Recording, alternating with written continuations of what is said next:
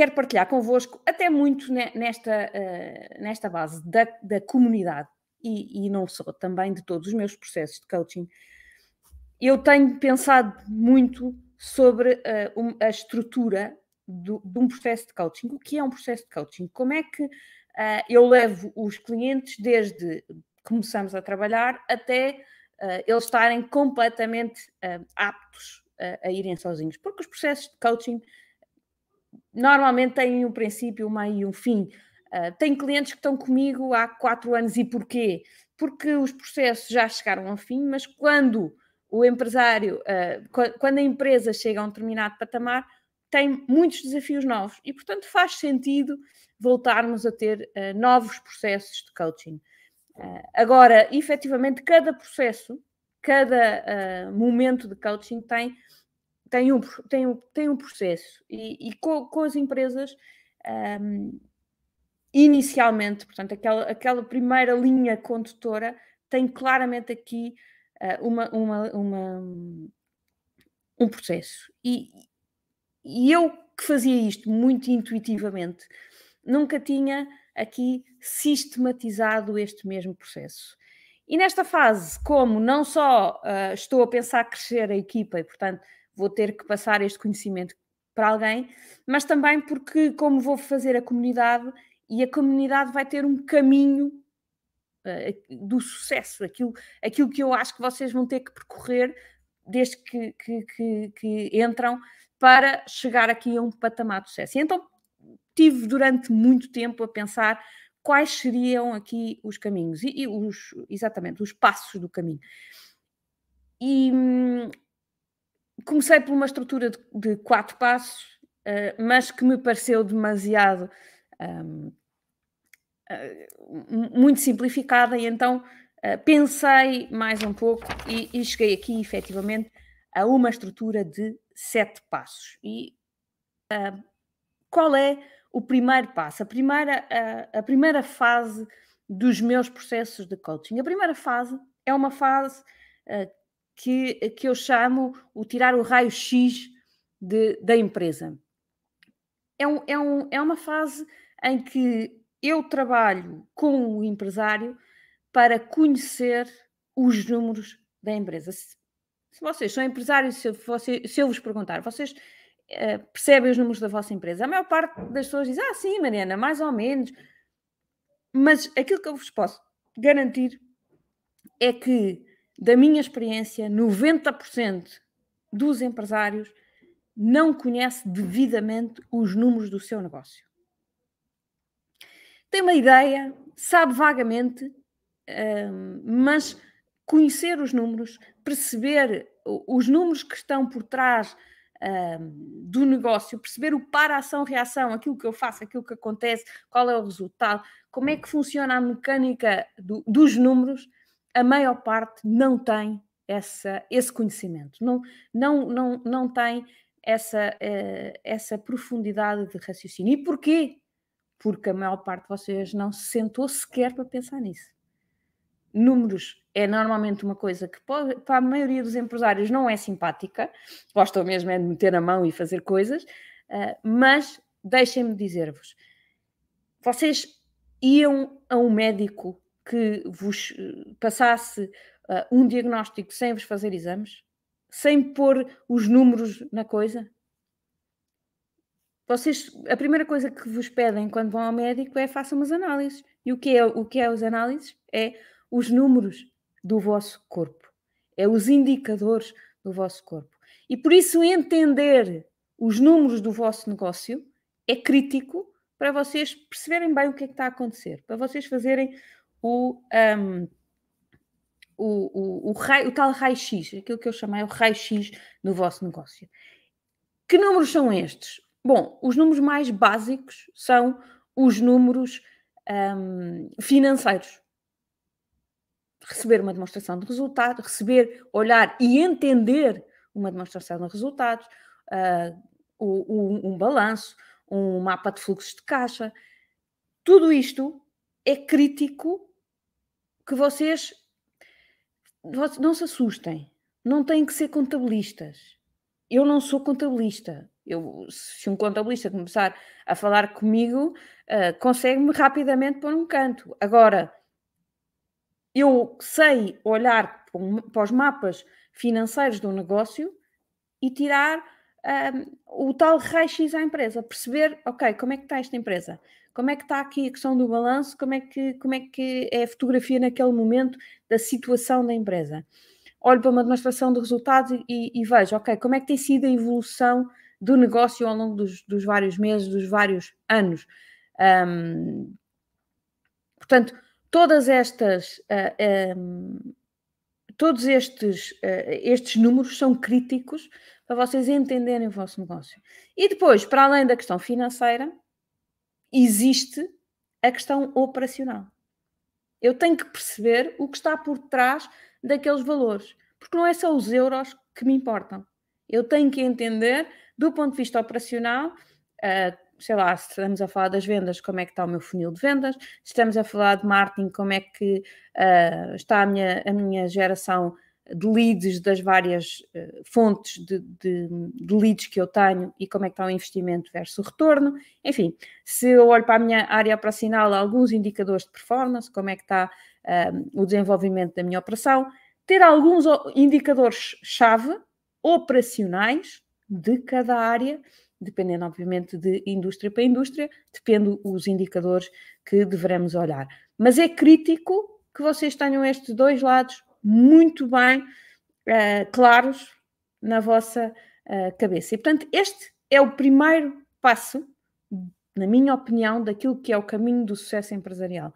Quem não entender a, a base jamais conseguirá uh, dar passos, crescer de uma forma sustentada. Portanto, temos que conseguir entender o negócio primeiro. O segundo passo é aqui o ter sonhos e ter o propósito para o seu negócio.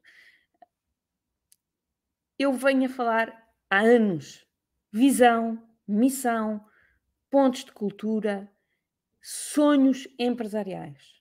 São coisas que muitos de vocês acham que uh, fizeram, se calhar, num processo de qualidade uh, há uns anos, que está lá escrito no, está lá escrito no, no papel, que vocês nem sabem bem o que é que lá está escrito, já nem se lembram, mas está lá escrito. A Mariana, tem uma visão? Tem, tem, está escrito no papel. Até o que é que lá diz? Ah, nem sei, aquilo foi para o processo de qualidade. Isto vale zero. Isto tem o valor de zero para o vosso negócio. Tem que ser a visão, a missão, os pontos de cultura, tem que ser algo que hum, vem do coração, que tem que ser vivido de uma forma muito intensa por vocês. E, portanto, se neste segundo passo não está lá o vosso coração, não está lá a vossa, a, a, a, a vossa hum, identidade, então uh, voltem a olhar para aquilo tudo e uh, fazer o processo. Se já têm uma empresa a funcionar e com equipas, eu acho que pode ser até um, um, um processo em que uh, toda a equipa seja envolvida de alguma forma. Obviamente que a palavra final é sempre a sua, a do, do empresário, porque as empresas não são uma democracia, mas obviamente ouvirmos uh, aquilo que uh, a, a, equipa acha sobre estes assuntos ajuda a criar a envolvência para que depois eles tenham atração para levar o projeto para, a frente. E há aqui um ponto que eu acho que é crítico e que é muitas vezes uh, esquecido, mesmo uh, de alguns autores que falam muito desta questão mais, mais estratégica, que é a questão dos sonhos. O sonho comanda a vida, não é? Já, já, já António Gideão o dizia. Mas se eu não tiver sonhos, todas estas coisas perdem valor. E por isso, a primeira coisa que eu vos, um, que eu vos desafiaria enquanto empresários é pensar na vossa li lista dos 20 sonhos. Quais são os 20 sonhos que vocês têm enquanto empresário para a vossa empresa? Uh, o que é que vocês gostavam que a vossa empresa fosse? Onde é que deveria estar? Uh, enfim, sonhos. E aqui é mesmo sonhar. E sonhar alto sonhar muito alto, coisas que vocês dizem, ah pá, isto é impossível, um, mas ponham no papel, escrevam os 20 sonhos.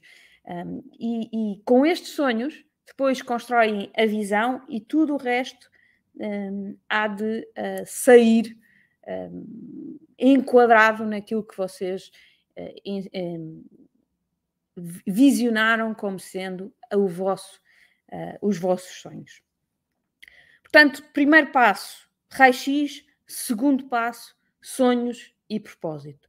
Terceiro passo, o terceiro passo é uh, materializar a tal visão uh, para o próximo ano, ou pelo menos para um período de tempo mais curto. A visão é algo que está lá no horizonte, que está lá ao fundo, não é?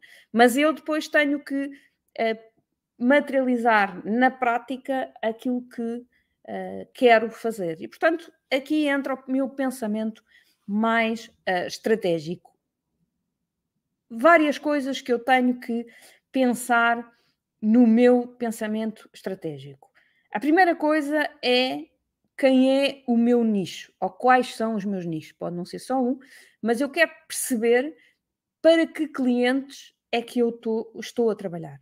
Quem são os meus clientes? Não é quem é que são hoje os meus clientes. Isso é fácil, não é? é imprimir, ir ao sistema de faturação e imprimir a lista de clientes. Mas não é isso que importa. É quem é que eu acho que são os meus clientes certos.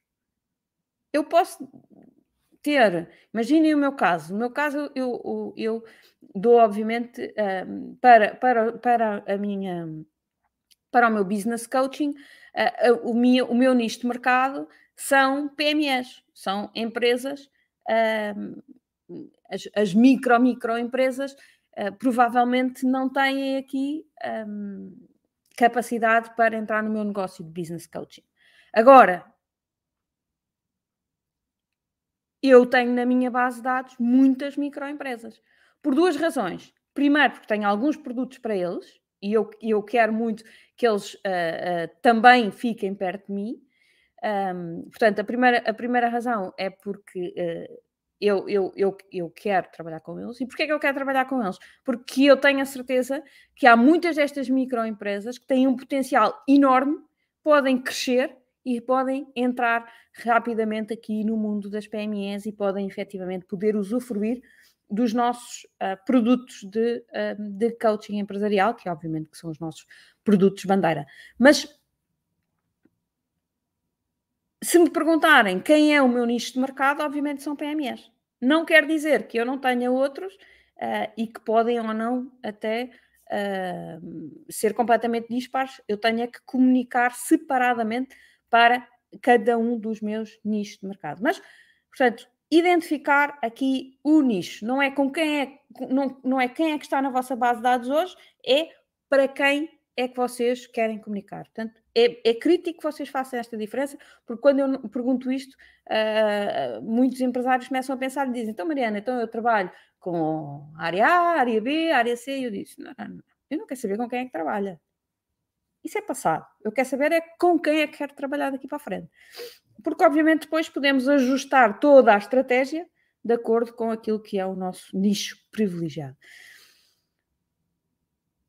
Outro ponto crítico para perceber aqui na estratégia: a concorrência. Quem é que são os meus concorrentes? Como é que eles se comportam? Que produtos é que eles têm? Uh, onde é que eles são fortes? Onde é que eles são uh, menos fortes? Portanto, fazer aqui um estudo muito profundo da minha concorrência. Atenção, que eu falo nisto muitas vezes, concorrência pode não ser só aquela empresa que está ao meu lado, que faz o mesmo que eu uh, e, que, um, uh, e que, que, que, vende para os mesmos clientes. Uh, concorrência pode ser uma coisa muito mais lata, até porque no mundo das PMEs um, nós estamos muito, ou das microempresas, não é? Nós estamos muito a trabalhar uh, para, em função do bolso do cliente. E, portanto, uh, eu posso entrar em concorrência com outras pessoas que não têm nada a ver com o meu, com, com o meu serviço, uh, mas que estão aqui a concorrer pelo mesmo orçamento. E por isso já me aconteceu a mim dizerem Mariana, eu adorava fazer o coaching consigo, mas agora tenho que fazer um investimento numa máquina, não sei o quê, e não consigo fazer os dois investimentos ao mesmo tempo. E eu digo, bom, contra isto, uh, eu tenho alguma dificuldade, porque efetivamente, se ele já decidiu que precisa daquela máquina, um, é porque deve ser mais prioritária para a, a, a produção. Obviamente que um, as coisas têm o seu, o seu tempo e nós devemos perceber com o que é que estamos, com o que, qual é que é a nossa concorrência. Obviamente que isto é um exemplo muito, muito vago, Uh, eu não vou nunca lutar contra uma, uma, produção industrial, contra uma compra de uma máquina numa produção industrial, uh, mas pode haver aqui concorrentes meus que uh, fazem coisas ligeiramente diferentes das que eu faço e eu também devo estar atentos, atenta a essa mesma concorrência. neste ponto estratégico, ir buscar a nossa análise SWOT, é uma, uma análise velhinha, mas que nos dá muita ajuda. Um, pensar também em objetivos de longo prazo, e aqui estamos a falar de objetivos mais financeiros. Uh, onde é que eu quero estar? Uh, daqui a 3, 5 anos, qual é que é o meu objetivo em, em lucro e em faturação? Isto para quê? Para balizar um bocadinho o crescimento que eu tenho que ter. Se eu pensar que quero ter um crescimento mais avultado, então eu percebo que vou ter que ter fazer decisões mais arrojadas, vou ter que ser disruptiva de alguma forma, ou ir, ou ir buscar novos nichos, ou ir buscar novos produtos, ou sei lá, ter alguma decisão um bocadinho mais disruptiva. Se o vosso objetivo for, e que quando, se algum dia trabalharem comigo, provavelmente eu não vou deixar que seja, mas for crescer ali, ah, não, vamos crescer 1, 2, 3% ao ano, todos os anos, de forma. Uh, é bom, mas uh, empresas de excelência não é isto que procuram. Uh, e por isso, nesse caso, vamos ter que pensar aqui noutro ponto, que é o ponto do produto. Que tipo de produtos é que vocês têm? Que tipo de produtos é que vocês têm que ter novos? que reformulações de portfólio é que vocês têm que fazer? E, portanto, este é o terceiro passo que nós trabalhamos muito é uh, olhar aqui para toda um, a estratégia e reformular um, até do ponto de vista de produto. Porque às vezes há empresas que têm muitos produtos, há empresas que têm poucos produtos, uh, e olhar para um, todo, toda, toda a componente de produto é muito importante. E por fim, nesta parte, uh, nesta parte da estratégia, ter aqui a proposta única de valor. E esta é crítica, é dizer, uh, é dizer um, em que é que eu me vou diferenciar, porque é que eu vou crescer mais que os outros, porque é que eu vou conseguir, um, porque é que eu vou ah, conseguir um, que os clientes me escolham a mim, que não escolham a minha concorrência. Um, portanto, é, é crítico um, que eu defina claramente esta minha proposta única de valor, porque isto é estrategicamente a coisa mais importante que vai condicionar toda a minha comunicação, toda a minha forma de estar, toda a minha uh, forma de, de, de, de, interagir com o cliente. Portanto, é aqui que, um, que eu acho que nós devemos estar. O, JC, o JC Oliveira pergunta aqui: 2 a 3% a partir de que base? JC, qualquer base, 2, 3% parece-me parece curto, depende obviamente das indústrias e depende se estamos a falar de, de, de faturação ou de lucro. Um, eu, eu, eu gosto sempre de, de, empresas que têm ambição de crescer. Eu tenho, eu tenho um cliente meu que, que, que fatura uh, já fatura bastante e ele tem duplicado a faturação de ano para ano. É uma empresa, é uma indústria muito especial, é uma empresa, obviamente, com, um, com condicionantes uh, muito especiais, mas ele tem duplicado e, portanto, e já vai nos, no, na dezena de milhão e, e para o ano plano é duplicar novamente. Portanto, um, eu acho que não há limite. Uh, o, o, o, a, a, vossa vontade é aquilo que vos pode limitar. Quarto passo: planeamento. Ter objetivos anuais, ter objetivos trimestrais, ter objetivos diários, uh, ter aqui um plano de execução, aquilo que nós estamos tanto falamos que é o nosso plano de 90 dias, em que identificamos claramente o que, o quem e o quando, um, e portanto é crítico que uh, nós uh, consigamos ter internamente uh, metodologias de planeamento. E portanto, um,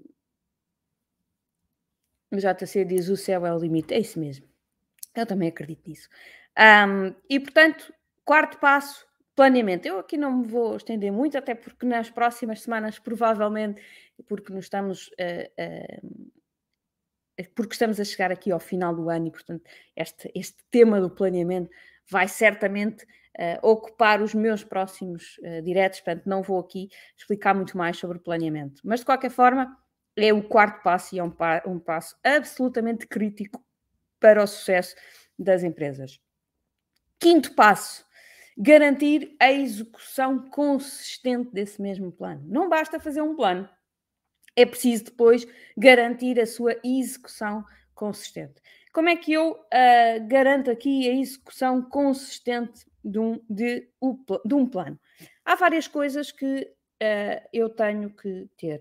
A primeira é criar uh, processos, criar manuais de procedimentos, que é uma coisa que nós normalmente nas empresas achamos que é uma coisa altamente burocrática, mais uma vez que advém de um processo de qualidade, que aquilo não serve para nada, mas que eu vos posso dizer que se for bem feito, se for bem estruturado, é das coisas que mais vos ajuda uh, a garantir esta execução consistente.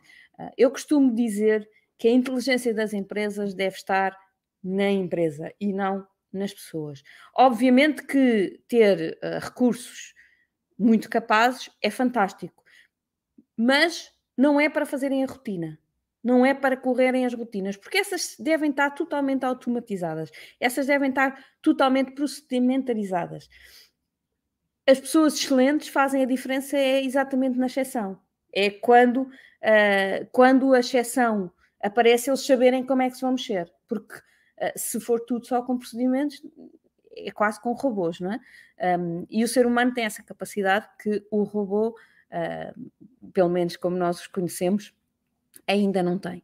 Uh, agora, é crítico que ah, nós, nós demos estes procedimentos, estes processos às equipas para que elas consigam automatizar as rotinas, fazer as coisas de uma forma rotineira uh, e um, levá-las até ao fim da, daquela forma. Ou seja, não estar a inventar a roda todos os dias. Ainda uh, hoje de manhã reuni com, com um cliente que dizia que ele é da, da área da assistência um, de assistência a, a, uma determinada área, mas que dizia que os técnicos, ele é responsável técnico da, da, da empresa, e dizia-me que os técnicos, cada vez que iam fazer o processo, paravam e pensavam como é que iam fazer.